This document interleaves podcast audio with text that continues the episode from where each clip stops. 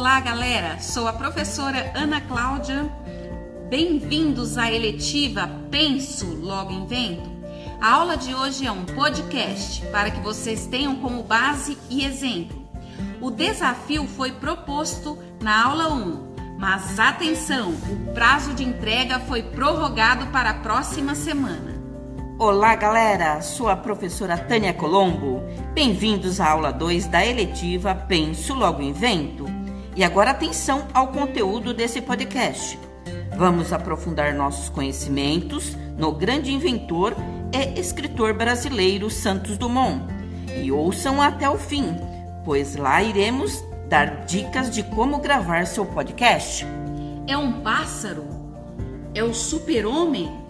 Não, é o 14 bis. Quem não olhou para o céu um dia e pensou: como seria voar? Quem não lançou um aviãozinho de papel na expectativa de que ele desse uma volta no ar e aterrissasse depois de um voo rasante? Quem não imaginou ser um super-herói cortando os ares na luta contra o mal? Assim é a nossa imaginação. Uma criança e um sonho: voar. Nascido em 20 de julho de 1873, na fazenda Cabangu, Minas Gerais, Alberto Santos Dumont, filho de um engenheiro francês, era leitor de Júlio Verne e desde criança sonhava em criar um aparelho que permitisse fazer com que o homem voasse.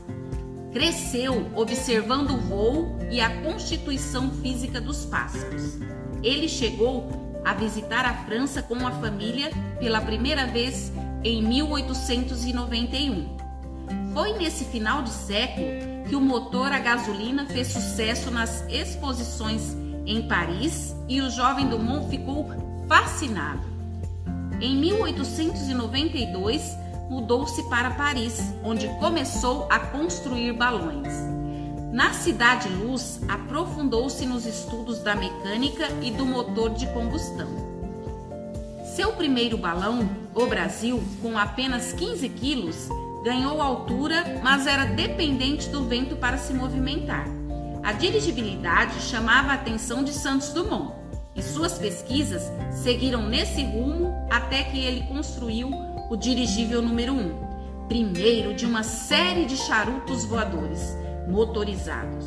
O balão ganhou céus no dia 20 de setembro de 1898, a altura de 400 metros, retornando ao ponto de partida e obedecendo perfeitamente às manobras de seu inventor. Outros balões nasceram depois disso. O dirigível número 3, por exemplo, foi construído já com o motor a gasolina. Em 1901, Dumont contornou a Torre Eiffel pilotando o dirigível número 6. Na ocasião, ele participava de um desafio lançado por um milionário francês aos construtores de dirigíveis. Aquele que conseguisse partir do campo de Saint-Cloud, contornar a Torre Eiffel e voltar ao ponto de partidas em 30 minutos ganharia 100 mil francos. Nosso inventor venceu recebeu o prêmio Deutsche e deu metade do dinheiro para seus mecânicos e auxiliares. A outra parte doou aos necessitados. O número 9 já era capaz de fazer transporte de pessoas. O número 10 ganhou um tamanho bem maior que os anteriores e passou a ser chamado um dirigível ônibus. No percurso inventivo de Dumont, surgiu em 12 de novembro de 1906 o 14 bis, dotado com motor de 50 HP horsepower de potência. Ele partiu do Parque de Bagatelle, em Paris, atingindo a altura de 6 metros em um percurso de 220 metros. Em 1908, Santos Dumont construiu o de Moisal, que serviria de modelo aos outros projetistas de aeroplanos. Dumont encerrou sua carreira de inventor e projetista em 1910. Passou então a supervisionar as indústrias que surgiram na Europa. Doente, resolveu voltar ao Brasil. Ao ver seu invento ser usado em dois conflitos, Primeira Guerra Mundial e Revolução de 32, ficou muito decepcionado e triste. Dumont faleceu no Guarujá no dia 23 de julho de 1932. Texto elaborado por Madalena Borges para o caderno do aluno Currículo em Ação, sexto ano, volume 2, página 25, 26 e 27. E uma curiosidade: o brasileiro Santos Dumont também inventou o relógio de pulso. Pai da aviação precisava cronometrar o tempo de voo de seus inventos durante as experiências, e naquele tempo os relógios ficavam nos bolsos, presos por uma corrente. Como Dumont não podia tirar as mãos do manche para pegar o relógio, solicitou ao joalheiro Carter que desenvolvesse um modelo que pudesse prender no braço para facilitar o controle do tempo. Gostou do nosso podcast? Agora sim, bora gravar o seu. Como gravar um podcast? Passo 1. Prepare a pesquisa e revise o conteúdo. Atenção! Todo podcast deve ter um começo, meio e fim. Iniciar a gravação com nome, série, nome da escola, nome do inventor e sua criação. E no final, faça um breve comentário do porquê você escolheu essa invenção. Passo 2. Baixe o aplicativo Anchor, uma plataforma gratuita de criação de podcast. Através do aplicativo, você poderá criar, editar, gravar e publicar seu podcast com muita facilidade. Passo 3. Dê uma preferência a um lugar sem ruídos, sem eco. Use uma música de fundo, quase que imperceptível, para evitar a sensação de vazio que as vozes podem deixar. Isso mesmo, criem, viajem na imaginação, explorem o aplicativo para acrescentar imagem e música no seu podcast. Ao final desta atividade, iremos fazer uma coletânea com todos os podcasts e publicar no blog da escola. Até a próxima aula com novas informações. Vamos ficando por aqui. Um abraço e até mais.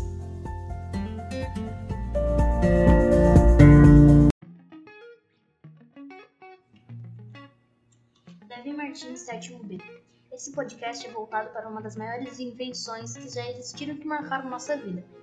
A invenção de hoje fala sobre um dos maiores engenheiros de automóveis alemão, Karl Benz, nascido em 25 de novembro de 1844 e veio a falecer em 4 de abril de 1929.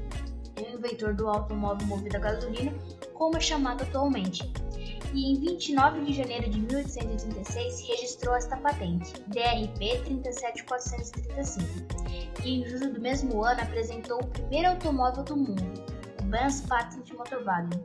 O carro era basicamente formado por três pneus, cujo tamanho era de um pneu de bicicleta, um motor na traseira, uma tábua de madeira que era um chassi, cuja madeira era muito forte para sustentar o peso de uma pessoa, um banco e um volante era uma manivela carro só chegava a 8 km por hora.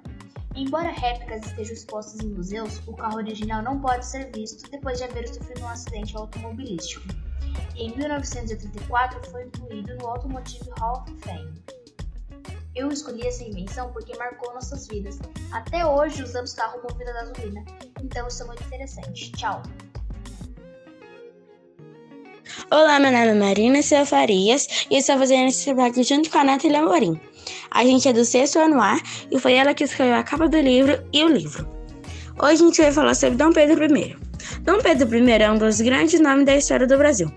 Foi um dos condutores do processo de independência, além de ter sido imperador brasileiro de 1822 a 1831 filho de João V, rei de Portugal, Dom Pedro I ficou conhecido ao longo de sua vida por ser impulsivo e mulherengo.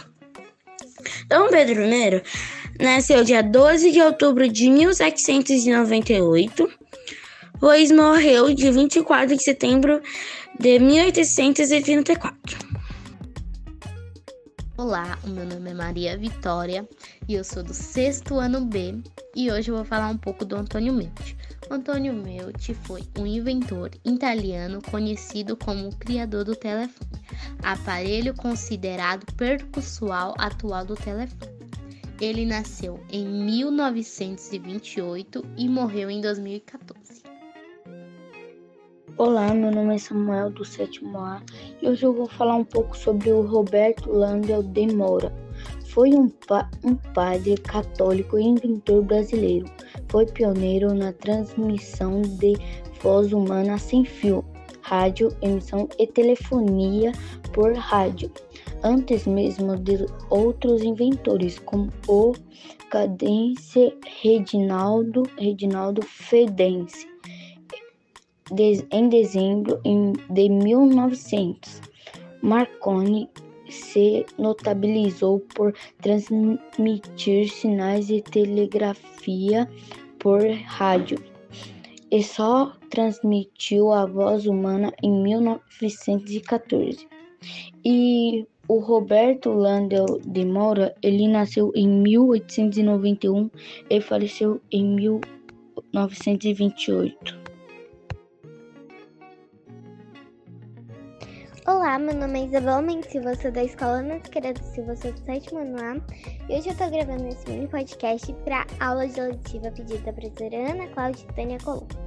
Nesse mini podcast temos que falar sobre uma invenção feita por um brasileiro, então a invenção que eu escolhi foi a máquina de escrever. A máquina de escrever foi criada por Francisco João de Azevedo, que nasceu em Mamaguape, na Paraíba, em 1814. Ele foi padre e também professor no Arsenal da Marinha de Pernambuco, e nesse tempo que ele começou a criar a máquina de escrever, ele fez aula em madeira apenas com uma lixa e um canivete. A máquina criada por a máquina inventada por Francisco João de Azevedo foi feita em Jacaranda, equipada com 14 teclas. O móvel se parecia com um piano. Cada tecla adicionava uma haste comprida com uma letra na ponta. De acordo com o biógrafo Ataliba Nogueira no, no livro O Inventor Brasileiro, o projeto de Francisco João de Azevedo foi roubado por um agente de negócios norte-americano que teria passado os desenhos do tipogra ao tipógrafo Christopher Latham Charles, que também era norte-americano que aperfeiçoou o invento e foi reconhecido como inventor da máquina de datilografia. O invento foi exibido na Exposição Agrícola e Industrial de Pernambuco em 1861, onde foi premiado com a medalha de ouro na presença do imperador Pedro II. Infelizmente, Francisco João de Azevedo faleceu em 1880 sem completar seu sonho de patentear a máquina de escrever e tornar o Brasil um grande exportador do produto. Enfim, foi isso. Espero que tenha gostado e que tenha entendido um pouquinho da história. A criação da televisão remete às pe pesquisas realizadas por John Eddy, que em 1920 uniu componentes eletrônicos que haviam acabado de ser produzidos em várias partes do mundo e montou o primeiro protótipo de televisão.